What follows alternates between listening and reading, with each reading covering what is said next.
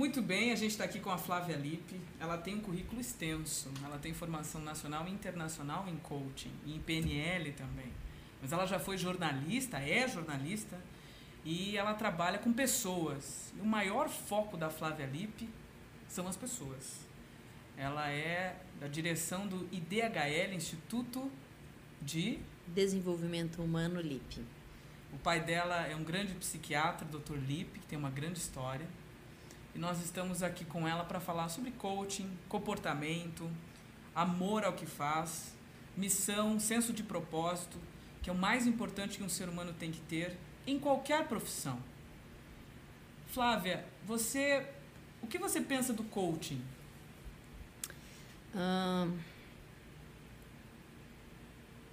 Se eu for pensar em termos de palavra, eu acho que é uma palavra linda.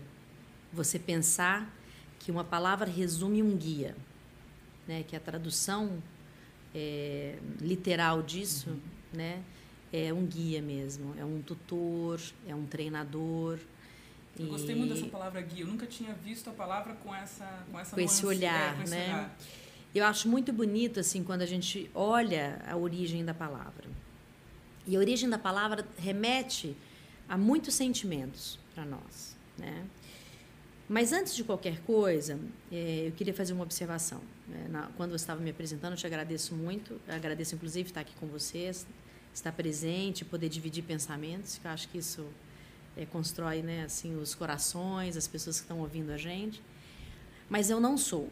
Eu estou sendo nesse momento. Eu estou sendo nesse momento, porque exatamente nesse momento eu posso estar sendo transformada por você, pelos seus pensamentos, pelas dúvidas que podem aparecer dos ouvintes, pelas pessoas que vão nos perguntar tantas coisas. Então, eu estou sendo coach. Dentro dessa questão, é, é interessante a gente desconstruir o mito da materialidade. Hoje a física quântica já descobriu que a gente conhece só 1% do que existe. 99% a gente não vê, eles chamam de matéria escura, massa escura, uma coisa assim. Então veja, existe muito mais de energia e existe muito mais acontecendo aqui do que apenas eu e você, do que apenas os computadores, o microfone, a sua camisa, a minha, meu, minha calça, enfim. Porque tudo isso é absolutamente transitório e passageiro. Então, isso que você falou é muito importante. Né? Estou sendo, é um, é um processo de caminhada constante, de, de transformação constante. Né? E se a gente voltar assim para o mais é, fácil de se compreender, né? Assim, até quando a gente fala da física quântica, da cura uhum. quântica, a gente está indo é, num caminho um pouco longe é, da realidade da nossa população. Não que a nossa população seja ignorante, mas nem todos têm acesso uhum. a essa uhum. informação. Então, se a gente voltar para o mais perto de nós e entender, a nossa caminhada ela é muito real. Uhum. Né? Assim, quando a gente acorda e sai de manhã para o trabalho, para a escola, é, para levar o filho na escola, ela é muito real, esse, esse, trajeto é muito real. E nesse trajeto, muitas coisas podem acontecer. E essa transformação ela é muito real. Da mesma forma que ela é muito real quando a gente está conversando. Às vezes, uma palavra, um fato, uma pergunta, um ato pode transformar algo.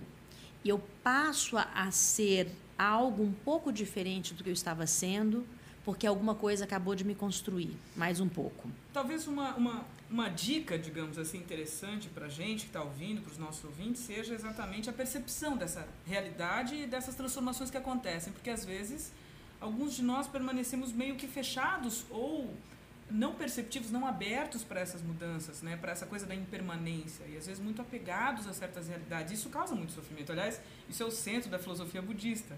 O desapego dessa materialidade, dessa fixação, desse engessamento, é, o desapego disso nos ajuda a nos tornarmos mais abertos, mais maleáveis para o novo, para o que está acontecendo. Exatamente isso. Às vezes, no trajeto de alguns minutos, algo pode acontecer e pode mudar minha vida para sempre. Para sempre. Né?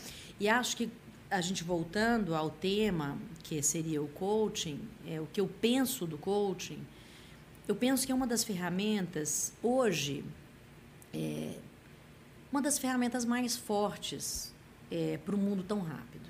Né? Nós estamos hoje na geração milênio, são pessoas que vivem de uma forma muito rápida, precisam de respostas muito rápidas e, precisam de, e tem muitos desafios internos que não foram estabelecidos ainda. e talvez o processo de coach, eu digo talvez porque realmente eu não tenho certeza disso que eu estou dizendo para você, e não sei se isso pode ser modificado com alguma coisa nova que venha acontecer. Mas talvez seja um dos processos é, que tem o maior, o maior efeito é, a curto prazo. Existem mil é, modelos de trabalhos com seres humanos, da, da psicologia, da psiquiatria, da psicanálise, é, de tratamentos complementares, orientais, ocidentais, uhum, milenares, uhum. que fazem um trabalho de transformação humana e de desenvolvimento muito poderosos. O coaching já teve outros nomes, digamos assim, né? Exatamente nessa linha que você está falando, já teve muita gente trabalhando de muitas formas com os seres humanos. Muitas maneiras, uhum, né? E uhum, hoje uhum. ainda. Sim, hoje claro, ainda, né? claro. né? Existem muitos complementos, sim, né? Sim, e talvez assim a forma com que o, o, a estrutura de metodologia do coaching né, que, for, que se aplicada de forma correta, ela realmente tem um efeito muito rápido. E muito, é, é muito poderoso. Eu, ela eu é tenho muito vivido poderoso. isso com algumas pessoas que eu tenho é. atendido. E em poucos dias, em poucas semanas, se a ferramenta é utilizada da forma correta, correta é. ele realmente dá muito resultado. Dá muito resultado. Porém, como tudo que é uh, estabelecido entre seres humanos, existem é, nuances desconhecidas para nós. Uhum. Né? Então. É, Existe muito mistério, né? Muito Nesses 99% que é, a gente não vê. Tem muita coisa que a gente é, não consegue saber, né? Então, a gente estava conversando aqui um pouquinho antes da gente iniciar essa gravação, falando sobre a verdade. E, como eu estava dizendo para você, a metodologia que nós utilizamos no IDHL é, é uma metodologia que nós desenvolvemos misturado com a metodologia de outros pensadores. Uhum. E nós não consideramos a nossa metodologia a melhor metodologia. Nós temos um estilo de metodologia. O nosso estilo é aproximar, aproximar o ser humano da verdade. Que eu acho é, que é aproximar realmente da, da boa convivência. E o que, que significa isso? É, é compreender a verdade do outro. Porque a minha verdade é diferente da verdade do outro, mesmo que o fato seja o mesmo. O fato é o mesmo, a história é a mesma, aconteceu no mesmo lugar. Mas as verdades são diferentes porque os olhares são diferentes. E acho que o papel do coach está entra nessa hora de uma forma muito importante. Que se ele acha é, que o olhar dele pode ser mais poderoso ou mais efetivo do que aquele que, que o está procurando, é, ele deixa de ser um coach. Ele passa a ser um consultor, onde ele dá uma dica para essa pessoa ter uma solução, o que é bárbaro. Existem consultores sensacionais. Mas não é coach. E que fazem um trabalho um Entendi. pouquinho diferente do trabalho de coaching. Uhum. Então, o trabalho de, de coach e ser coach, ser coach é ser realmente é, um estilo de processo, vida. Né? E você está inserido num estilo de vida também. Porque né? eu sinto, uh, claro, você tem muito mais experiência do que eu. Eu, tô, eu já, já trabalho com aconselhamento, mas estou começando a fazer coaching e eu sinto que o processo mexe com as duas pessoas, não é um processo estanque e unilateral. unilateral. É, no, no momento em que o processo mexe apenas com uma, tem algo que não está alinhado no processo. E não só no processo de coaching. É, existe uma, uma tendência, e é uma tendência muito positiva, e Bion já defende isso há muito tempo, que é o, o processo precisa impactar ambos. Uhum. Né? é, é psicanalista e cliente, uhum. psiquiatra, cliente, psicólogo, cliente, coach, coachee e por aí vai, né? Uhum. Mesmo no counseling, mesmo no mentoring, uhum. né? A, a, eu vejo que existe uma tendência de mercado de começar a estipular nome para as coisas e, e também rotular coisinhas, né? Assim, eu acho que o rótulo ele é uma salvação por um lado, porque você não toma um veneno né, no lugar de tomar um remedinho. Claro. Então, beleza, é uma coisa bem bacana. Mas, por outro lado, quando você é, acredita que só no rótulo existe o conteúdo, você perde a oportunidade. Restringe demais. Restringe muito e perde a oportunidade de fazer grandes alquimias. Entendi. Né? Então, quando a gente tem experiência suficiente para buscar no mundo técnicas, soluções, amores, paixões, onde você pode transpor isso para um processo e realmente o objetivo é a transformação de ambos, aí sim você é um grande profissional, um grande transformador. Ou seja, o coach né? tem que se despir completamente de qualquer pretensão ou arrogância, né? Porque como qualquer profissão que lida com o ser humano. Porque né? se você for arrogante, você nunca vai conseguir trocar num nível positivo e inteiro e Inteiro. íntegro com aquela pessoa. Né? Isso. E uma coisa muito importante que eu, que eu também gosto de ver, e também comentamos sobre isso, aqui no, no, na nossa história, aqui é o ponto final de qualquer comentário infeliz. Por que, que eu falo isso? Porque se você entra aqui para ver o mundo com uma crítica é, onde a infelicidade a respeito do outro, a respeito de um fato, a respeito de um processo, é a sua saída, infelizmente a gente não consegue criar algo positivo com isso. Então, faz parte é, da minha personalidade, do meu ser como profissional, colocar um ponto final nisso, Esse iniciar negativismo, digamos assim. no comentário desnecessário, né? No rótulo que não precisa, no comentário infeliz, no preconceito, é, no preconceito, na fofoca, na fofoca, naquilo que não, que não, nada... que não produz Uhum. um processo Uhum. que vá para frente, Uhum, né? uhum. Eu acho que o mais legal disso, na verdade, é aí é compreender todas as nuances que podem aparecer de uma grande ideia, né? Que foi juntar um monte de coisa muito linda e dar um nome de coaching para isso, né? Agora, não que isso, então, seja a coisa mais importante do mundo. Né? Na década de 70, por exemplo, teve a psicologia transacional, Uhum. que foi uma moda, foi um negócio sensacional e do tal, e depois morreu, assim, desapareceu. É, tem a moda hoje também é, de se fazer. hum, é, como é que chama, gente? É um trabalho em grupo, muito bonito também. Eu me esqueci agora, gente. Constelações. Constelações. As constelações familiares, as constelações corporativas são lindas também, já teve uma outra época delas. Então, assim, isso tudo, a pessoa precisa olhar, é, olha que bonitas experiências humanas. Né? Qual que é a nossa busca? Você acredita em constelação? Eu acredito em tudo o que o outro acredita. Né? Assim, se alguém chegar aqui para mim e falar assim, olha, eu quero fazer um processo de coaching com você. Porque energeticamente eu já vi uma constelação e achei fantástico. Entra, tem muita coisa sincrônica realmente que bate Então. com, a demanda do, de quem está fazendo a constelação. Né? Eu, Então. eu acho um movimento interessante. Eu, eu acredito em tudo que faz bem, né? Assim, al- alguém, a religião, a fé, a crença, Uhum. né? Se faz bem para a pessoa, para mim tá ótimo.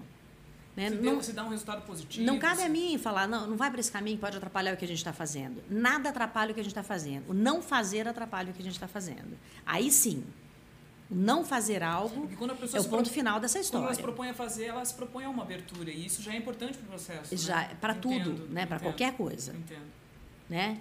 Então, ahn, se a gente fosse falar um pouco dos mitos, né, como você me perguntou no início, quais são os mitos Uhum, eh, do coaching, eu comentei. Mitos do tipo, ah, quando você está fazendo uma sessão de coaching, é só coaching, não pode entrar mentoring nem counseling, não Uhum. pode dar dicas, não pode. É só fazer perguntas e usar as ferramentas, fazer o roadmap, ou sei lá qual outra ferramenta que alguém faça, enfim. Mas é restrito, não pode. Eu acho que, eu acho que é um pouco exagerado, né, de uma certa forma. Eu acho que precisa ter muita experiência, eh, não só com ferramentas, eh, eh, Não pode perder o foco também, todas, claro, elementar. também como eh, experiência com o ser humano. Uhum, Por uhum. quê? É, eu, eu entendo o que as escolas fazem. Então, o que eu disse para você, todas as escolas são sensacionais, porque cada uma tem a sua verdade, Uhum. cada um tem seu propósito, está ensinando aquilo que acredita. Então, tão, são ótimas. E o, quem procura essas escolas também Sabe o que está procurando. está procurando exatamente aquilo e ela está recebendo o que ela procurou. Então, tá Sim. ótimo. Né? Então, o- se o combinado está ali, está muito bom. Então, se dentro dessas escolas, algumas dizem faça nessa linha, ela acredita realmente naquilo, né? Uhum. Assim, quanto mais experiência você tem, tanto experiência de vida co- como experiência eh, de execução eh, profissional, mais você sabe aquela pitadinha que você pode dar de algo que vai contribuir para o seu cliente. Então, o mais importante não é seguir à risca um manual, É a sensibilidade na vivência, né? é o que faz bem para o seu cliente, para ele sair dali melhor do que ele entrou. É importante o coach entender que ele precisa estudar PNL, ele precisa estudar um pouco de psicologia. O que, que você indica para quem quer ser um bom coach? Porque eu, eu, por exemplo, percebo que no processo é impossível você atender, fazer uma leitura do cliente se não souber fazer leitura corporal, comportamental, se não tiver feeling, se não tiver uma certa espiritualidade. Quando eu falo de espiritualidade, eu não estou falando de religião, uhum. eu estou falando de sentir, intuir, de ter uma experiência já com a sua intuição e, e ter essa, essa prática da intuição como algo que você já certificou que funciona. Uhum. Né? Porque a intuição ela pode ser testada, você, você pode se observar, observar teus sonhos, teus movimentos do teu inconsciente, enfim.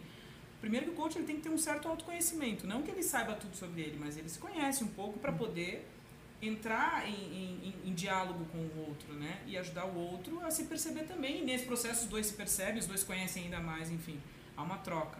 Mas o que, que você indica para o coach para que ele possa estudar? O que, que ele precisa conhecer para ser um bom coach? Um bom coach? Ele precisa fazer o quê? Então, você fica me fazendo umas perguntas difíceis para caramba. Porque indicar significa que eu estou criando um manual, né? um rótulo não, de você, procedimento. Você estudou né? Ayurveda, você estudou budismo, você estudou. Ah, ah, você é jornalista, você estudou comunicação, você estudou comportamento humano, você estudou nas, nas sociedades de coaching, você estudou em instituições internacionais, estudou PNL, ou seja, tudo isso é usado como uma ferramenta, esse conhecimento. Então, é, é importante que, que quem quer entrar nessa missão, que é mais do que uma carreira ou um trabalho ou um emprego, né? Quem, quem, quem se sente chamado nessa missão, quase que sacerdócio, digamos assim, entre aspas, precisa entender o que precisa estudar. Porque às vezes fazer um curso só de coaching de alguns dias não seja suficiente para quem já não teve um contato com outras ciências da área de humanas, quem já não teve uma abrangência na parte de comportamento, psicologia, etc. Você sabe, né, eu tenho. Isso é um desafio, né? Eu, eu entendo. É, porque assim. Hum, quem procura uma formação é, rápida uhum. é, vai demorar um pouquinho a entender é que existe um caminho muito longo de vida, é, né? de vida. Então, assim. Vai até além dos livros, porque se muito, você não botar os livros em prática, não também não adianta ler. Porque não, alguns ainda ficam arrogantes depois que leem acham que sabem mais Porque aí decorou o que está escrito no livro, é, então né? Assim, então, é, o conhecimento, na verdade, ele só se dá como conhecimento mesmo uhum. a partir do momento que você, na prática, ele naturalmente sai do seu ser. Então você se tornou algo mesmo, né? Então, hum, eu me lembro assim, é às vezes dando aula, ou às vezes assim com algum cliente, ele falava assim para mim: Nossa, Flávia, mas é, não tem nada na sua mão, assim, não tem uma coisa, tá, né? Assim, é, qual a ferramenta que você usa? Eu quero usar uma ferramenta, eu quero usar uma ferramenta, eu quero que você me ensine uma coisa. Não é assim. Né? E aí eu falava: Eu vou te ensinar uma coisa. Exatamente qual coisa que você quer que eu te ensine? Então, é, a dica que eu dou para quem ser quem realmente quer ser coach é assim, se torne uma pessoa afável. Né, assim. Afável. Você tem que ser uma pessoa é, que olhe o outro na sua profundidade e saiba que você tem um limite. Existem pessoas que não são pessoas possíveis é de você utilizar o coach como uma ferramenta de transformação. Recentemente, Às eu, vezes, eu falei uma pessoa, você precisa fazer tal coisa, não é coaching para você, você precisa buscar essa terapia, esse caminho agora. É, ou talvez, tarde, até, e isso é uma, uma coisa que pode acontecer, talvez o, eu como coach, por exemplo, não seja o estilo uhum, e a uhum, pessoa uhum. que esse ser precisa. Pode até ser coach, mas não sou eu a pessoa. Então, você tem que estar muito despido para que você possa realmente olhar o outro. Você recebeu muito disso do seu pai? Bastante. Recebi Porque eu vejo muito. uma, Recebi muito. Uma interação aí, né? Uma informação que veio. É, recebi muito. Eu comecei a trabalhar com ele, eu tinha 14 anos, né? E o meu primeiro, é, minha, minha, minha primeira dica de trabalho é observe todos os passos do cliente quando ele chega dentro da clínica. Porque a forma dele andar, a forma dele falar, é, o, seu sentimento, todo está sendo expressado no momento que ele entra aqui. Então, é, na psiquiatria, existe não só uh, o apoio, né, que, que não necessariamente é patológico, algo que você tem sim, que tratar, sim. mas o apoio, como também pode existir o patológico, algo que você precisa curar, né? Já no coaching, é, são raros os coaches que têm a possibilidade de transformar e fazer a cura. Então, esse é um cuidado muito grande, porque está se dando muito poder ao, ao coach e essa, essa forma de trabalho ela mexe muito com o ser humano e às vezes você des, des, é, desconstrói um ser nesse processo e você não tem o que fazer depois. E você vai devolvê-lo ao mundo desconstruído e vai ter que encaminhar essa pessoa a um psiquiatra, a um psicólogo ou a um médico para ele poder se reconstruir. Isso eu vi muitas vezes, já entraram várias pessoas aqui desconstruídas. Perfeito. Agora vamos falar sobre o poder das palavras, porque uhum. as palavras elas constroem e destroem. Elas têm um poder fantástico, uhum. né? Eu, eu dentro da teologia é, cristã, apesar de não ser é, é, cristã no sentido evangélico nem fundamentalista, mas acredito num Cristo que também é humano uhum. e que se identifica na nossa humanidade, é a, gente vê uma palavra na Bíblia chamada logos, né? Uhum. Que é uhum. palavra, conhecimento, né?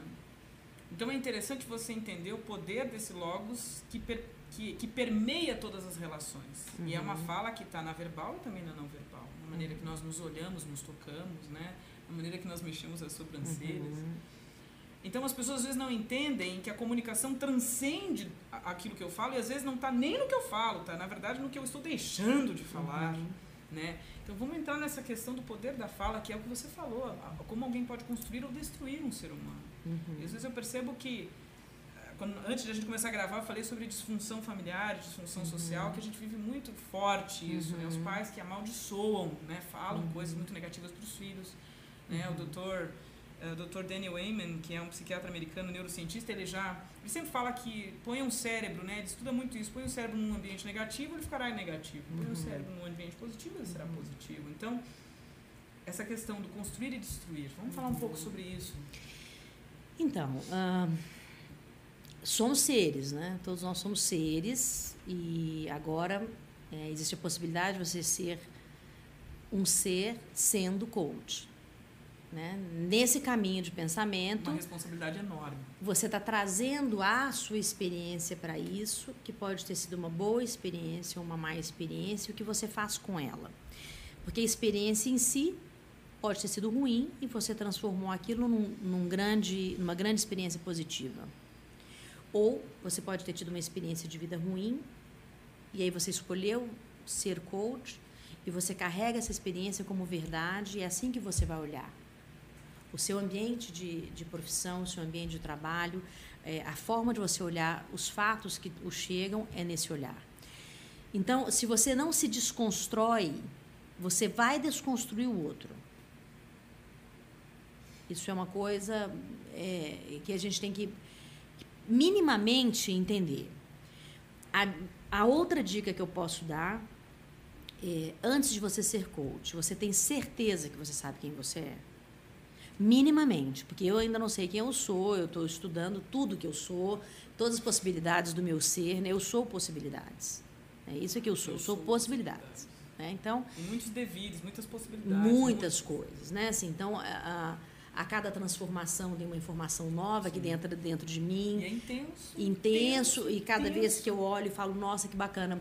É, se há dois anos é, aquele cliente tivesse me procurado, talvez hoje eu poderia ter sido muito mais é, efetiva e muito mais afetiva uhum. com essa pessoa, compreendido muito melhor o caminho que ela estava vivendo e tudo. E também as reações adversas que também acontecem conosco, que as pessoas também precisam estar preparadas para isso, né? É, ninguém é amado totalmente, ninguém é odiado totalmente, Sim. existe essa mescla da vida. Então, a dica que eu dou é, antes de decidir trabalhar com o ser humano, como terapeuta, como terapeuta corporal, uh, como coach, counseling, método se você estiver trabalhando com pessoas, você precisa é, ter um autoconhecimento e um desejo muito grande é, de errar e acertar. O maior desafio do ser humano é vencer o medo. Desde muito cedo nós aprendemos a ter medo e culpa. Hum. São duas coisas que operam muito poderosamente. E é por isso que muitos vão ao, ao psicanalista, ou ao terapeuta, ou ao coach, enfim, porque precisam vencer seus medos, e conseguir construir sua história de uma forma mais efetiva, uhum. né? conseguir resultados. Uhum. E Como você vê o medo? Então, eu não sei se o, o maior desafio do ser humano é vencer o medo. Eu acho que o maior desafio do ser humano talvez seja entender a finitude. Porque a gente, na verdade, vive querendo acreditar que não morreremos, uhum. que somos eternos. E nessa busca do eterno é que entram tantas questões. E uma ansiedade né? Enorme. Inclusive a pressa de se fazer coisas uhum. e tudo antes do envelhecimento e antes da morte. Porque já ficou um pouco conectado o envelhecimento à morte e outras mortes, não só a física, mas a, a, a morte de desejos, a morte uhum. de amigos, a morte de pessoas, as finitudes, de, as finitudes né? né? Então, acho que o medo não é o grande desafio. Acho que, é, na minha opinião, o que talvez pudesse ser realmente um grande desafio é compreender que a finitude é algo concreto. Né? E se é algo concreto, qual a melhor maneira de viver com o medo, inclusive, da perda dessa vida? Porque viver com medo, inclusive, às vezes é muito necessário. Porque o medo ele tem uma função de proteção. Né? Ele tem uma né? ele, tem, ele também tem, enfim. né? Uhum. Às vezes o medo ele é, ele é salvador, né? Assim, muitas vezes, ele né? Nos, nos, instintivamente a gente se move é, para salvar alguém ou se salvar. Salvar, né? Então tem assim, uma função positiva. Ele às vezes tem a função positiva. Uhum, uhum. Tudo no nosso corpo é, na minha opinião, né, assim, muito pessoal isso, tem seus dois lados e tem as suas duas funções. Né? Então, até a, a coragem, é, muitas vezes junto com o medo, ela tem grandes, uhum. né, grandes ações. Uhum. E acho que, se eu pudesse falar do medo, eu diria que o medo é um colega. Né, que está sempre ao seu lado. Ele pode ser um amigo. Ele e ele está sempre ao seu lado. Ele, não, ele não pode ser maior. Né, assim, ele não, na verdade, você não pode transformar algo em medo é, porque ele, existe o medo social, né? Uhum. Assim, é, alguém, por exemplo, não gosta de altura, alguém fala, ah, seu medroso, né? E aquilo virou uma coisa negativa. O medo virou uma coisa muito negativa. As palavras, na verdade, né? Algumas é, começaram a ser usadas na sociedade de uma maneira que elas passaram a se tornar é, pejorativas. E umas passaram a ser é, maravilhosas. Né? Então, uhum. uma vez, eu estava dando aula uma vez e uma pessoa falou: Nossa, eu fico encantada com a sua aula. Eu parei assim, eu me lembro direitinho da cara da pessoa e falei: Ai, não fala isso para mim. Ela falou: Por quê? Eu falei: Você já pensou? Você já pensou como é que é um canto? Se você está encantado, você está num canto, né? Você está sem saída. Não diga isso para mim que eu tô te deixando sem saída. Não é verdade? E a palavra encantado é uma coisa de conto de fadas. Né? Assim, estou encantado, né? Tá vendo uma ilusão, tá Uma ilusão, né? Estou encantado. Então, uhum. a gente, aí a gente vai pegando, claro, a gente não pode ser chato de ficar traduzindo todas as palavras que falam com a gente, senão a gente vira um, um dicionário chatíssimo. Dicionário epistemológico 24, 24 horas, horas pirando todo mundo, isso. ninguém tá aguenta. Certo, tá certo. Mas, se você der o direito do seu ser entender todos os lados da mesma palavra, aí sim você pode brincar com a vida. Sim. Né? Assim, tem gente que fala, ah, eu não vim, essa, não vim para essa vida a passeio, eu tenho uma missão, né? Assim, bom, a missão, eh, todo mundo tem uma missão e tem uma missão de momento, né? Porque uhum. eu, por exemplo... Eh, Transitoriedade. Né? Eu, eu pretendo viver aí uns 200 anos. Estou fazendo um esforço danado, quero viver uns 200 anos. Se eu falar para você que eu tenho uma missão, meu, você vai enjoar demais. Vamos combinar? 200 anos a mesma missão... Não, fica difícil, Não, né, vai ser gente? muito enjoativo. Vai ser chato pra caramba.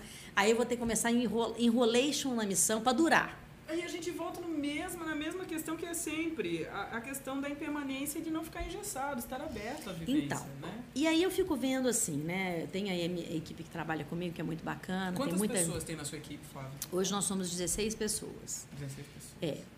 E tem é, todos os terceirizados, uhum, né? Uhum. E pessoas que eu não. Eu, é, eu não, eu não trabalho como empresa é, tradicional, como as pessoas conhecem. Acho que é até legal também falar um pouco sobre isso. É, há alguns anos eu decidi uh, trabalhar em esquema home office. Então, as pessoas que trabalham comigo trabalham em casa. Eu tenho profissionais que trabalham em Portugal. Minas Gerais, Espírito Você tem Santo. uma publicação das ferramentas de coaching, aquele livro Em de português, de coaching, é, uma em- editora de Portugal. Portugal, Lisboa. é. Comprei esses dias, aliás, é fantástico. Tem muitas É muito legal, boas ali. tem, tem muita coisa legal. boas. Então, assim, eu, eu trabalho com profissionais que estão antenados com Uhum. os novos momentos da vida, dispostos a se destruir e se reconstruir, dispostos a serem transformados. Que forte isso. É muito forte. Destruir e se reconstruir. É, então, é, não dá para ser uma mesma equipe a vida inteira, natural. Natural. Então, a primeira pergunta que eu faço para alguém que vem trabalhar comigo é: quanto tempo você tem ao meu lado? Ah, eu não sei o resto da vida. Bom, o resto da vida eu não sei se vai ser. Mas exatamente qual é a sua missão nesse momento? O que exatamente você quer de mim? Às vezes essa pessoa vai ficar comigo seis meses e foi um grande trabalho. Então, isso é, na verdade, o sentido da minha vida, é essa impermanência. Às vezes pessoas como você, ou talvez até como eu, porque eu ouço muito isso, são tidas como arrogantes. Ah, mas essa pessoa é muito bem resolvida, essa pessoa é arrogante, ela, ela fala tão bem sobre o que ela pensa, sobre as coisas que ela acredita, e ela se conhece. Como assim? Essa pessoa é arrogante. Por que, que as pessoas às vezes têm essa tendência de achar que pessoas disponíveis e abertas e que, e que, e que aprenderam e que trocam conhecimento, por que, que algumas pessoas acham que pessoas assim são arrogantes? Bom, hum, eu Que não sei te você- falar. Eu, eu, me- eu- eu- você já deve ter percebido que eu sou muito aberta, muito clara, muito, muito sincera, não tenho. Não tenho. Às vezes algumas pessoas dizem que eu não tenho papas na língua no sentido de. Não de falar descomedidamente, mas. desmedidamente, mas, mas falar o que penso e, e me posicionar e no que eu acredito. E quando não acredito, ou quando vejo que errei, ou que eu poderia ter feito melhor, eu vou lá e me desculpo ou corrijo, eu digo, não, realmente assim é melhor. Eu não tenho dificuldade em reconhecer erros ou aprendizagens, enfim, não tenho dificuldade com isso. E, geralmente, pessoas assim são vistas como arrogantes. Eu acho isso tão estranho às vezes. Eu não sei te responder isso. É uma coisa difícil. Sério, eu não sei te responder é isso. Difícil. Dentro da, da- do que eu estudo, existem algumas características que já podem ser chamadas de rótulos. Na, na Ayurveda, Sim. por exemplo, né, existem as características biológicas né, de vata, pita, kapha. Os pitinhas, eles têm a cara mais brava do que, a- do que, uma, do que as outras gerações. Eles têm um formato de rosto um pouco mais agressivo, eles são mais diretos, a, as- a palavra é mais clara. Isso às vezes assusta algumas pessoas, né? E isso é uma coisa da- natureza biológica. Então, acho que cabe a nós, não aos outros, estabelecermos uma, uma conversa mais afetuosa para que a gente tenha, inclusive, o direito, visão, né? é, até para que a gente tenha o direito de explicar o que a gente está pensando. Claro. Né? Não é o outro é, que é culpado de nos ver dessa forma. Somos nós que precisamos nos é, encontrar dentro de nós, inclusive para olhar o outro de uma forma com que ele possa nos ouvir. Uhum. Né? Assim, então, ah, existe mesmo, é, em alguns momentos, que as pessoas podem nos achar Às vezes eu banana, também. Às vezes a gente agressivo, pode né? olhar pra alguém e falar, nossa, aquela pessoa parece estar meio chateada, meio nervosa. ou então gente- meio agressivo. É, tal. Agora, isso também são de momentos da vida, né? E acho que o, o, o desafio é você transitar entre os meios, Uhum. sendo julgado muitas vezes, porque existe um julgamento natural da, do ser humano, Uhum. mas sem, sem é, destruir o seu, as suas bases de pensamento, mas proporcionando uma modificação de ação e de pensamento, se é que você é, precisa fazer isso naquele Isso é momento. muito forte. Você acabou de Entende? dizer.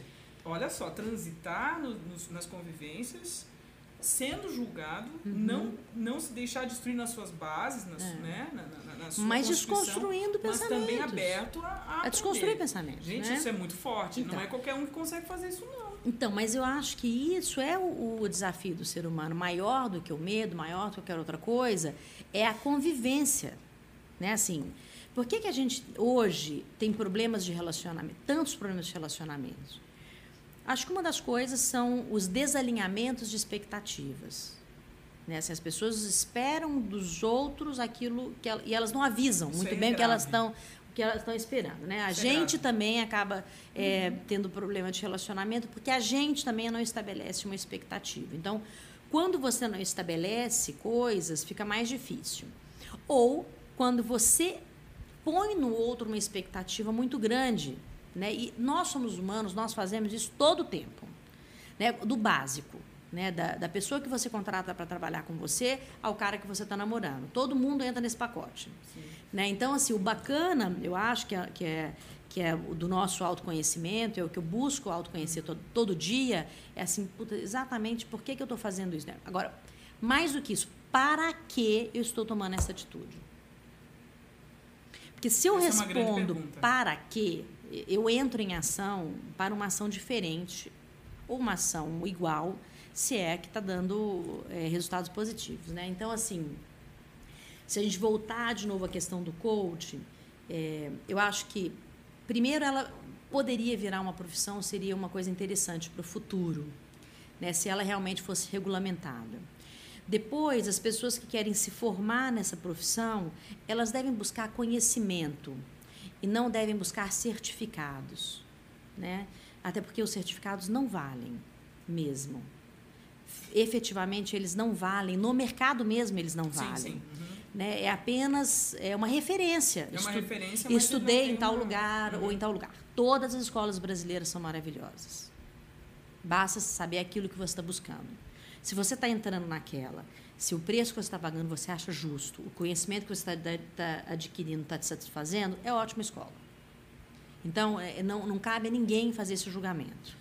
Fábio, você me atendeu prontamente, a gente conseguiu fazer agenda e eu percebo que muita gente não consegue fazer isso que você faz. Uhum. Ou seja, você walk like talk, você é o que você diz. Uhum. Você tem uma coerência absoluta. Né? Eu, eu vim aqui no teu escritório, eu sinto energia, eu sinto você e você é o que você diz. E a gente às vezes conhece pessoas que nem sempre walk like talk, são o que dizem. Uhum. E eu percebo que muita gente está gerindo pessoas e se intitula como RH ou como pessoas que atuam com pessoas, mas não conseguem às vezes organizar a sua própria agenda, não conseguem ter um tempo para atender as pessoas.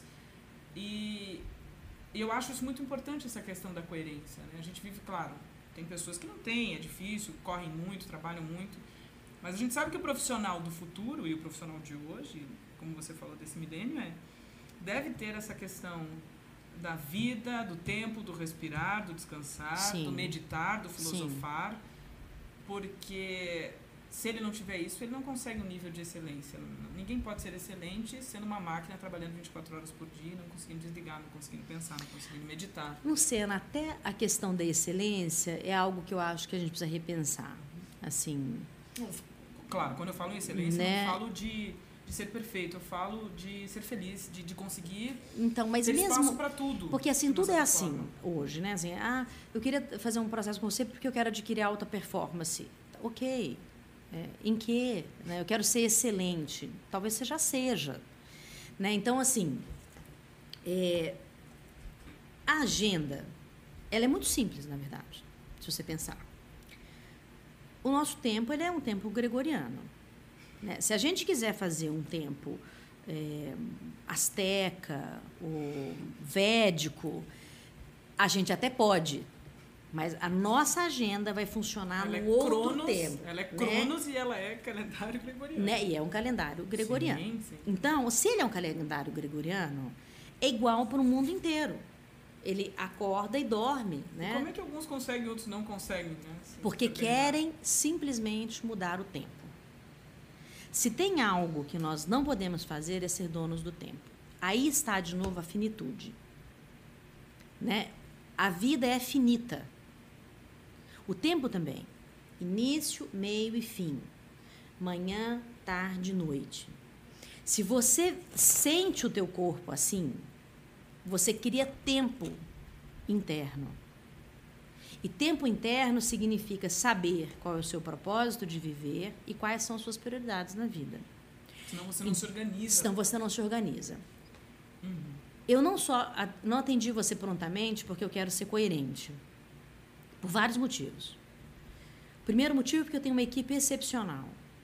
E eles me ajudam, inclusive, a fazer com que o meu tempo e o tempo deles, por isso eles trabalham em casa, seja um tempo produtivo e saudável. Sem equipe ninguém vive, ninguém é sozinho, ninguém faz nada sozinho no mundo. Eu digo mais, eu não tenho uma equipe, eu tenho um time. Nós realmente jogamos no mesmo lado. Eu também tenho, graças a, a gente tem um time muito gostoso. Eu também. Então, é, eu tem momentos que uma das pessoas do meu time, que trabalha em Alphaville, por exemplo, quer passear com o cachorro, é no meio do trabalho. Ela vai passear com o cachorro porque está tudo, tudo totalmente antenado, está tudo funcionando muito bem. Por isso mesmo ela trabalha home office. E outras pessoas que trabalham comigo trabalham home office. Então, assim, o tempo, ele depende do, do amor que a gente tem por nós mesmos. Aí eu sei, que eu já ouvi isso várias vezes, alguém no mundo corporativo fala assim para mim: é, mas é porque você não trabalha no mundo corporativo. Bom, eu trabalhei 21 anos no mundo corporativo. Eu não vou dizer para você que eu era exatamente como eu sou hoje, até porque eu evoluí. Se alguém encontrar comigo na rua hoje, com quase 50 anos, alguém encontrar comigo na rua não, com 20 e falar assim: Nossa, você é a mesma ela pessoa. Não tem quase 50 anos. Não, ela não tem. Ela dorme no formal, então, porque não é Não, não é possível. formal, não. Não é formal, não. É Ayurveda, é tudo natural. Entendi.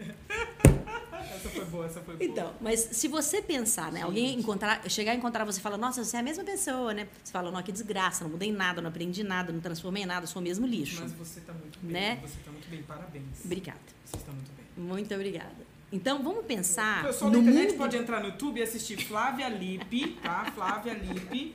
Entra aí no YouTube e vocês vejam como ela está bem, minha gente. Então, se a gente pensar então nessa, nessa questão do tempo, mesmo quando eu era executiva, quando eu trabalhava dentro de um local onde tinha uma hora, né? Trabalhei com jornalismo muitos anos, trabalhei com televisão muito tempo, onde o tempo é muito contado. Eco, Foi repórter Eco. repórter Eco. E o programa era ao vivo. Quer dizer, se é ao vivo, abriu a câmera, eu tenho que estar lá, não dá para atrasar. Chegar atrasada Era é impossível, vivo. era ao vivo. Então, assim, é, essa compreensão que as pessoas precisam ter, se você sabe o que é prioridade Uhum. para você, Sim. seja para a sua carreira, seja para a sua vida familiar, e se você sabe fazer um tripé onde você é o CEO da sua vida, você tem uma boa agenda. Porque eu tenho um monte de gente que fala que ah, é muito fácil ser CEO, todo mundo faz tudo. Eu falei, não. Não é bem assim. Não, tem coisa que você tem que fazer. Né? Não só isso. A sua agenda, mesmo que tenha alguém que marca ali no, no seu Gmail, no seu Outlook, no seu caderninho, onde quer que seja, só você sabe o que é prioritário para você. Agora, se você não sabe o que é prioridade, você não tem uma agenda. Aí não tem conversa. Né? Uma das minhas missões nesse momento, né, assim, na minha vida, eu tenho um propósito. É único.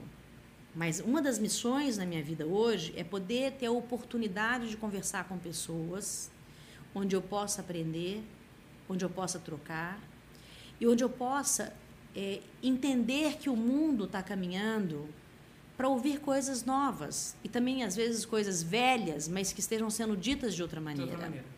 Então, para mim, você hoje era uma grande prioridade.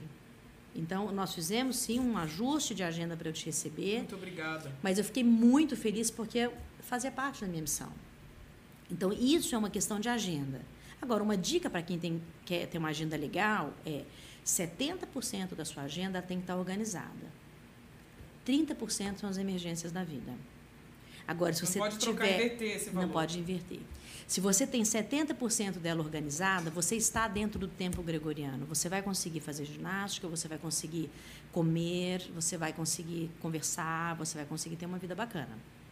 Saudável. Tá certo. Porque um dos grandes lances de ser um grande líder é você ter saúde. Você não consegue liderar sem saúde. Saúde não é só corpo, né? É É principalmente tudo, espírito, né? Mas mente, tudo, né? mas o corpo físico ele precisa Também. ter força, né? Um líder muitas vezes ele é um guerreiro, ele ele está levando com ele um time enorme, às vezes uma multinacional, às vezes uma empresa que ele acabou de criar, que ele quer trazer algo novo para o mundo. O grande problema é que às vezes ele não entende que tem milhares de energias fluindo nesse movimento aí.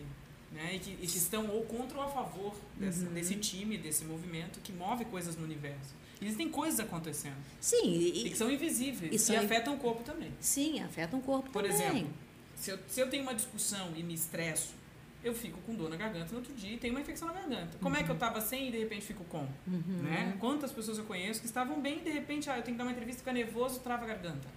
Ou seja, o corpo ele é um reflexo Uhum. Ele daquilo é. que a minha eu até li uma vez um negócio tão bonito. propõe. É um, ator, um autor desconhecido, mas ele vai escrevendo assim as dores do corpo, né, uhum, e as suas uhum. relações com as doenças e tudo. Eu acho que os médicos complementares têm essa visão, outros médicos talvez não, mas todas as formas de medicina e todas as formas de compreensão humana precisam ser levadas em conta. Porque muito lá ou muito aqui são os desequilíbrios da vida. Então, concretamente, tem a saúde. Concretamente é isso, tem a saúde. As opções que você vai fazer para ter saúde dependem muito do seu, da sua crença, não da sua fé. Isso, isso é uma outra coisa que a gente precisa entender muito direitinho, né? Porque crente todos nós somos, todos nós nascemos com uma crença. Nós cremos, né? Nós temos essa capacidade de crer. Fé religiosa, ela está voltada para o externo. Então, é, você tem que saber muito bem aquilo que você está construindo como crença interna até que, sobre a sua autoimagem. Que vai te levar para frente ou vai te impedir de ter novos conhecimentos. Nada tem a ver com religião. Nada tem a ver com nada. Tem a ver só unicamente com você. Outra dica que eu, que eu poderia dar é, para quem quer ser coach ou mentor, o counseling, o psicólogo, né? O, trabalhar com gente. Ou trabalhar com seres humanos nesse, nesse projeto de, de uma vida mais saudável, mais equilibrada é ter um espelho em casa. Né? Porque a gente tem. É, tem gente que tem espelho no banheiro, na lavanderia, na, no, no celular, é, em todo lugar. Mas o espelho que eu digo é aquele aonde você sai de casa nu, totalmente nu. Então você olha no espelho e você sabe que você está saindo para a rua com as suas vísceras e que Isso é você é conhece as suas vísceras. Isso é forte. E quando você voltar para casa, é você tem que olhar de novo as suas vísceras e ver o que você trouxe da rua. E o que você permaneceu e o que vale a pena você acordar no dia seguinte e levar de novo para fora. Porque existem coisas que a gente pode tirar de nós, que não pertencem a gente mais. Como é que você vê o ego, então, dentro desse contexto? O ego como a como Freud fala, aquela estrutura de proteção e de, de máscara, e de, de, que ao mesmo tempo pode ser uma proteção positiva, mas pode ser uma máscara negativa e que faz uma projeção de algo que eu não sou para me proteger e para passar uma coisa que eu não sou. Como é que você vê? Quando você fala em víscera, tem alguma relação com o ego? Porque quanto mais eu me reconheço tirano, quanto mais eu me reconheço limitado, quanto mais eu me reconheço aprendiz, quanto mais eu me reconheço egoísta, quanto mais eu me reconheço ser humano, melhor eu posso ser. Agora, hum. quanto mais eu fecho os meus olhos para essa víscera, é isso que você chama de víscera? É isso que eu quero entender. E eu acho que isso também faz parte da, das nossas vísceras, né? Claro, tem um lado positivo, mas agora falando do autoconhecimento na, na, naquilo que é. eu posso ser como negativo, se eu quiser ser negativo. eu não sei se eu posso te falar de Freud, porque eu não sou uma conhecedora. Não sou uma, uma pessoa que tem tanto conhecimento para falar de Freud. É acho que para poder como falar, é que, para falar de, de tá. Freud eu preciso de mais uns 50 anos. É muito difícil, o negócio é muito difícil. Agora, é. como é que a Flávia Lippe vê o ego? Eu acho que eu não vejo o ego. Eu acho que eu vejo o ser humano capaz é, de construir e reconstruir aquilo que ele tem, sem nome nenhum, aquilo que ele tem. Se a gente se aproximar dessa verdade que eu estou dizendo para você, que é, o, que é a nossa proposta, o nosso propósito de trabalho, se aproximar da verdade humana, uhum de cada um subjetiva? Eu acredito que isso é a víscera de cada um. É essa verdade ah, dele. Entendi. Essa autossinceridade, essa auto é, então, integridade. Se ele tiver que botar um chapéu pontudo para entrar numa lanchonete e ele se sente confortável e ele não agride ninguém com isso uhum. e que até acha outro chapéu pontudo na lanchonete, essa é a víscera dele passeando pelo planeta. Então, se é ego. Agora eu entendi. Se é superego, se é id, se é rótulo, se. né?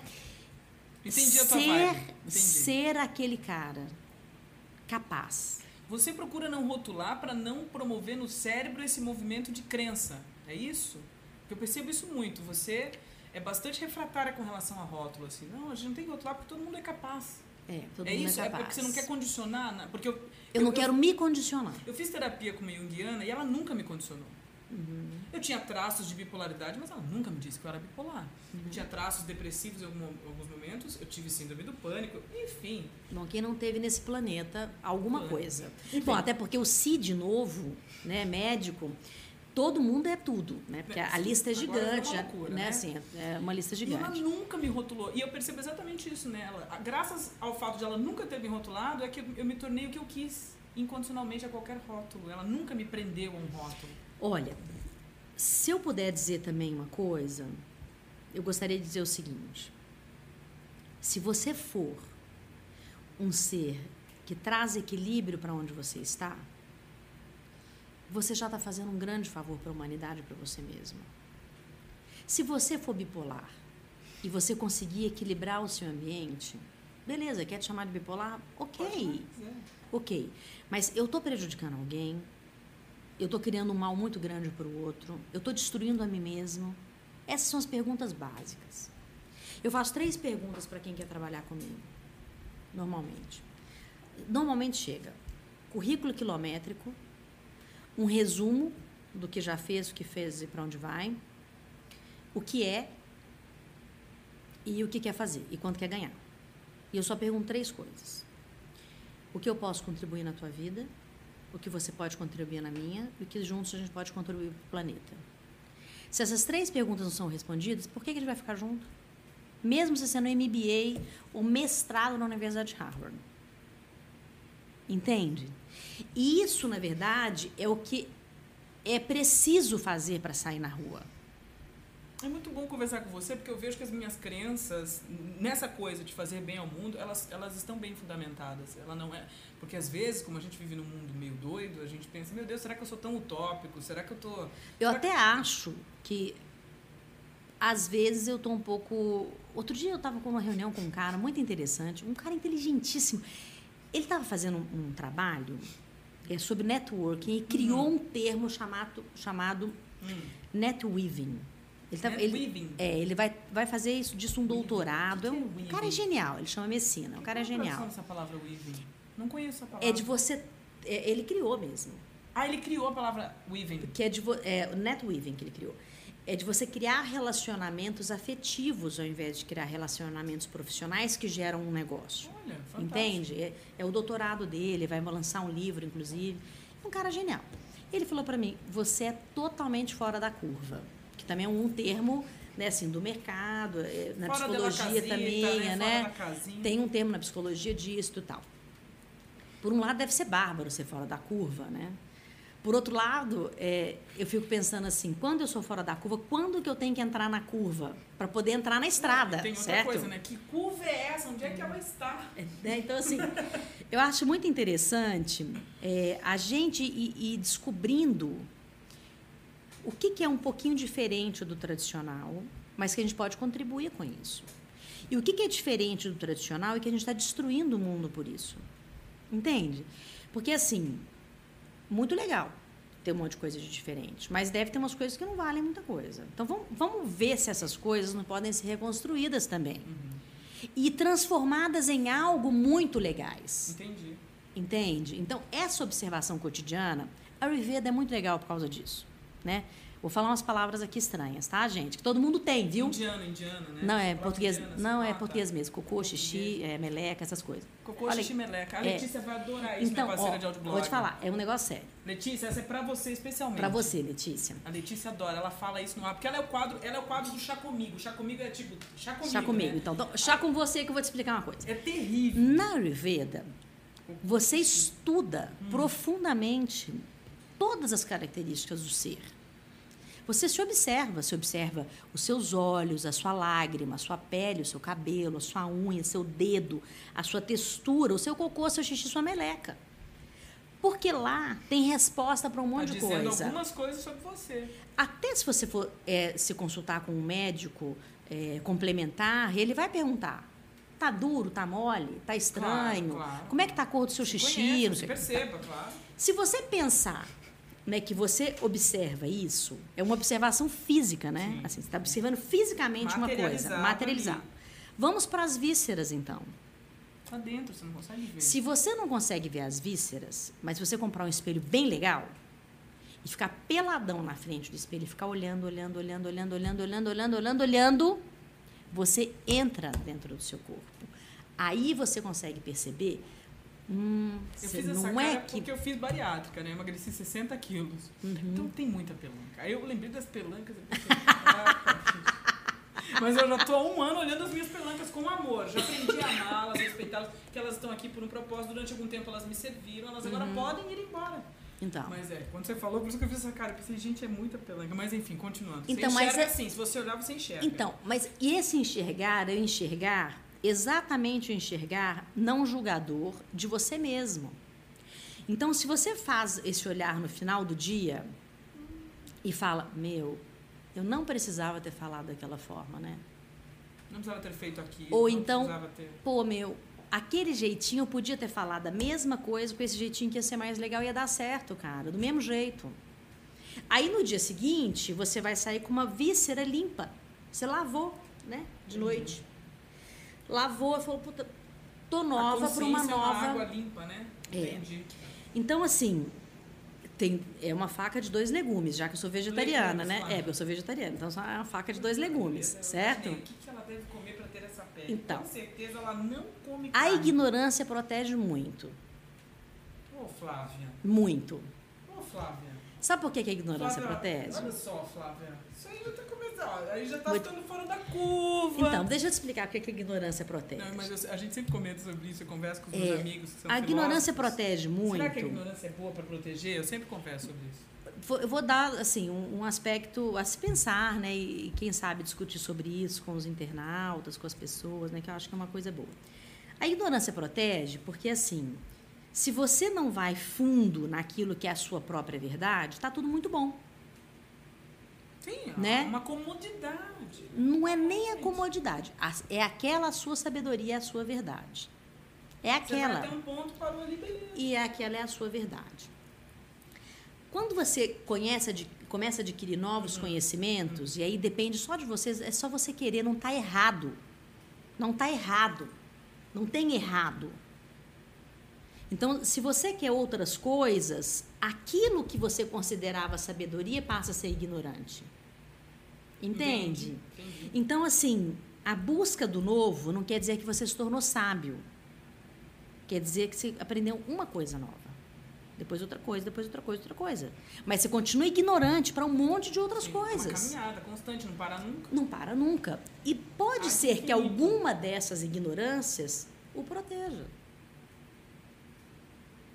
Então, essa sabedoria interna de você olhar e falar, puta, isso não faz bem para mim, exatamente quando tem gente que fala, puta, pepino não cai bem para mim. Só a pessoa pode saber. Se eu comer o pepino e falar, você vai ter é, dor de estômago, vai funcionar? Meu, eu que comi o pepino, mas você sabe, cara. Não foi você que engoliu o pepino. Então, né, assim, é muito importante essa autoobservação. Mas só serve para você. Então o caminho sempre é o autoconhecimento e o auto-olhar, né? Olhar É. para si. Eu acho que o caminho, um dos caminhos, sempre eu não sei, porque é finito, é você auto se conhe autoconhecer. Aí você vai se autoconhecendo e aí você vai adquirindo possibilidades. Né? Até- Até de frear, de não, não, não ser possível mais passar disso. Porque isso também pode acontecer. Gente, esse é o meu limite. Eu cheguei aqui. Daqui eu não consigo passar. E se daqui você não consegue passar, gente, é sensacional. É o teto que a gente pode construir. Né? Eu determinei um teto para viver. Não de conhecimento. Eu gosto muito de conhecimento. Então, eu sou curiosa pra caramba. Eu leio até bula de remédio. Eu também. Eu leio qualquer coisa que tem letrinha e, e gosto Qualquer de coisa. conversar com pessoas. Eu gosto de- do conhecimento. Mas eu impus um teto para mim, que é o teto que eu quero estabelecer é, de vida, de conforto de vida. Então, ah, eu trabalho tantas horas, né, eu atendo X pessoas, posso ter uma vida eh, financeira diferente de outras pessoas que fazem outras coisas, mas essa é a minha escolha. Eu estou muito feliz na minha escolha. Né? Assim, é assim que eu quero viver, desse jeito. Então, assim, não adianta você me ligar e falar, eu te dou um milhão de dólares para você me atender tal dia e tal hora. Talvez seja exatamente aquele jeito que eu vou fazendo aquela coisa, cara, não vai rolar, meu. Entendeu? Puta merda, não, é, não vai. Desculpa, não dá para ser na segunda-feira no, no atendimento normal, do preço normal? Porque nesse dia não vai rolar. Eu costumo dizer que se alguém chegasse para mim e dissesse, Ana, te ofereço três, quatro vezes o que você ganha para trabalhar em outro veículo, de outra uhum. maneira, de outra... eu diria não vou, porque o que eu escolhi, a liberdade que eu tenho de fazer o que eu escolhi, a missão que eu tenho e etc, uhum. propósito, eu não vou abrir mão disso. Então, agora, vou deixar claro uma coisa, gente, não é que eu não sou comprável, que todos somos. Não, certo? O nosso trabalho, como consequência, tem o seu né? valor, ele tem o seu não, preço. Não tem nada contra dinheiro, muito pelo contrário, eu só vivo desse jeito porque eu ganho dinheiro. As Sim, pessoas me claro, pagam com dinheiro. Claro, claro. Né? Eu nunca fui na Telesp pagar com bombom garoto, né? nem com chocolate, nem com bolo de nozes. Eu tenho que ir lá e pagar com dinheiro. Não existe essa troca, não existe isso. O planeta é isso, não tem nada contra isso. Só dizendo o seguinte, que eu estabeleci uma forma de viver uhum. que é confortável para mim. Se deixar de ser confortável, vai ser outra, eu vou construir outra. Não tem nada engessado na minha vida. Eu simplesmente estabeleci como eu quero viver nesse momento da minha vida. Né? O agora da minha vida é esse. Né? Essa é uma outra dica que eu poderia dar para quem quer ser coach. Você uma... sabe qual é o seu agora, se você não sabe qual é o seu agora, amanhã muito menos. Eu vi uma reportagem na época falando sobre, na revista Época, falando sobre coaching. E você uhum. saiu logo atrás do Marcelo Tass, como uhum. coaching do Marcelo Tass. Uhum. É, como que é essa experiência de atender pessoas que são pessoas visadas na mídia? Porque Bom, às vezes as pessoas polemizam ou fantasiam de que é diferente, como se fosse um ET, mas não é. É, é gente como todo A maior parte dos meus clientes são sigilosos. Inclusive, tem uma pessoa que trabalha comigo que é a única pessoa que tem acesso aos nomes, uhum. telefones e ela assina um contrato de sigilo, sigilo. comigo. Eu só perguntei do Mas o Marcelo é porque, porque saiu, exatamente. Mídia, exatamente. Saiu porque o Marcelo, além de ser uma, uma pessoa extremamente generosa, é uma pessoa que defende o tipo de trabalho que eu venho fazendo. Porque viu o resultado e quer que outras que pessoas possam conhecer. Pode, uhum, possam conhecer. Uhum. Não existe nada de diferente. O Marcelo, por si só, é um ser extraordinário. Uhum. Ele é um ser humano extraordinário. Ele não é o Marcelo Taz. Ele é o Marcelo, um ser Ponto. humano extraordinário. Ponto. Né? Então, se ele, se ele, inclusive, fizesse o processo de coaching com outro coach, ele seria bem sucedido, extraordinário, da mesma maneira. Ou qualquer outro processo, porque é um homem extremamente estudioso e, mais do que isso, ele vive a vida com muita vontade de viver. Uhum. Então, ele é um ser extraordinário. Então, assim, é, atender pessoas diferentes, né? Atendo muitos CEOs, realmente atendo uhum. muitas pessoas uhum. é, que são consideradas pessoas públicas. Uhum, uhum. São todas iguaizinhas a nós. Né? Não tem nenhum mistério, não tem nada diferente, com as suas vísceras pulando para fora, com as suas peles pururucando é, cabelo caindo. Igualzinho Todos nós somos iguais, com problemas de agenda, é, com problemas de organização, com problemas de relacionamento. Por isso buscam o coaching para. Por isso é uma ferramenta para todos, uhum. né? Assim. Isso eu, é importante a gente dizer, é, porque às vezes há um preconceito, ah, mas isso é para rico, ou isso é para pobre, ou isso é para quem é dono de empresa, ou isso não coaching pode ser feito com qualquer pessoa. Qualquer pessoa. Que esteja aberta para isso. É, eu tenho uma, uma, uma característica que eu faço, uh, ah, 10% dos meus atendimentos são atendimentos pro bono, eu não cobro. Mas não adianta vir aqui uma pessoa que eu sei que pode pagar, querendo entrar na fila do pro bono, porque não rola. Que também, né? Assim, eu sou tonta. Mas já melhorei muito. E com a ajuda do time todo, né, eu fico menos tonta. Você né? tem um coração gigante, você é generosa, então deve ser difícil para você às vezes cobrar. cara, então eu vou te falar uma, eu vou, eu vou ser sincera, eu vou te contar uma coisa. Você tá falando, né? Ah, que a pessoa se conhece muito, não sei o que, super bem resolvida. Não, não sou resolvida, não. Eu queria mesmo, vou contar. Não. É, no, não, sou não, viu? Eu vou te contar. Sou ser humano você igual aí, todo mundo. É. Sou ser humano igual todo igual mundo. todo mundo. Sabe qual também seria o ideal? Sou, também sou. o ideal, vou te falar. O ideal é que eu tivesse ou uma herança um marido milionário. Porque eu queria mesmo era atender. Falei, falei. Eu vou. Falei. Sabe por quê? Eu queria atender de graça. Eu sei o que você está falando. Todo o tempo. Porque, gente do céu, eu tenho é na minha mão. Quantificar vidas, seres. Muito difícil. Movimentos, evoluções. Muito é, difícil. É muito gratificante. Ou, ou, então, gente, se a gente montasse uma, uma, uma cooperativa todo mundo pagasse minha conta de água, luz, telefone e aluguel. E eu ia atender o dia inteiro. A ONG eu já tenho, mas eu atendo outra coisa na ONG. Uma ONG, ONG linda, tem. Quero eu participo de uma ONG muito linda. Eu, eu meu pai, uma coisa muito fazer, linda. Para fazer uma entrevista com ela não basta uma tarde. Mas não. olha que interessante. Se eu pudesse fazer, além dos meus 10% de pro bono, que eu já te falei que eu só atendo de duas, três pessoas por dia, já é um treco complicado. Então já faço o pro bono. Nisso está o pro bono. É sagrado meu pro bono, não deixa de atender. Eu queria atender o dia inteiro de graça, cara. Eu queria que a pessoa me ligasse e falasse assim, Flávia, me atende é pra já, vem aqui. Eu, eu sei por que Entende? você está dizendo isso. Porque eu assim, sei por que você está dizendo isso. Meu Deus, tem hora que eu olho e falo, como eu gostaria de poder fazer isso o tempo inteiro. E ter também, não o tempo gregoriano, né, mas o tempo, sei lá, quântico, que eu pudesse atender 24 horas. Porque, e com força, energia, garra, né? E acorda, levanta e vai. Exatamente. Né, com tempo para atender todo mundo. É porque eu não consigo mesmo. Onde eu você- sou incapaz. Como você recarrega suas baterias? Porque eu sei que o coaching demanda energia. Muita nós energia. trocamos É, energia. é. E em alguns momentos nós somos não sugados, porque eu acho uma palavra negativa, mas as pessoas precisam se recarregar e às vezes se recarregam com a gente. É. Eu acho muito interessante uma fala de Jesus que ele dizia: Eu sou o pão do mundo. O que é ser pão? É nutrir as pessoas, só isso. Era isso que ele estava querendo dizer. Ele se conhecia e sabia que ele podia nutrir as pessoas. Uhum. Essa deveria ser a função de todos nós. É. Mas alguns não O- se nutrem. A gente fazer Se essa nutre- nutrição coletiva para todo mundo viver bem. Mas né? às vezes a gente fica sobrecarregado nesse sentido de dar muito. Como é que você se recarrega? Porque eu, Uhum. Bom, é, como eu sinto às vezes que é pesado. É, o yoga e a Ayurveda são as minhas ferramentas é, de ciência. Né? É a ciência com a qual eu trabalho, a ciência com qual eu estudo. É, fui terapeuta é, Ayurveda por oito anos, pratiquei mesmo isso e pratico até Fantástico. hoje, né? Pratico até hoje. Inclusive eu faço coaching com Ayurveda, Uhum. muitas vezes meus clientes, eu faço o diagnóstico Ayurveda de todos os meus clientes. Então, eu examino língua, cabelo, pele, faço todo o exa- o exame.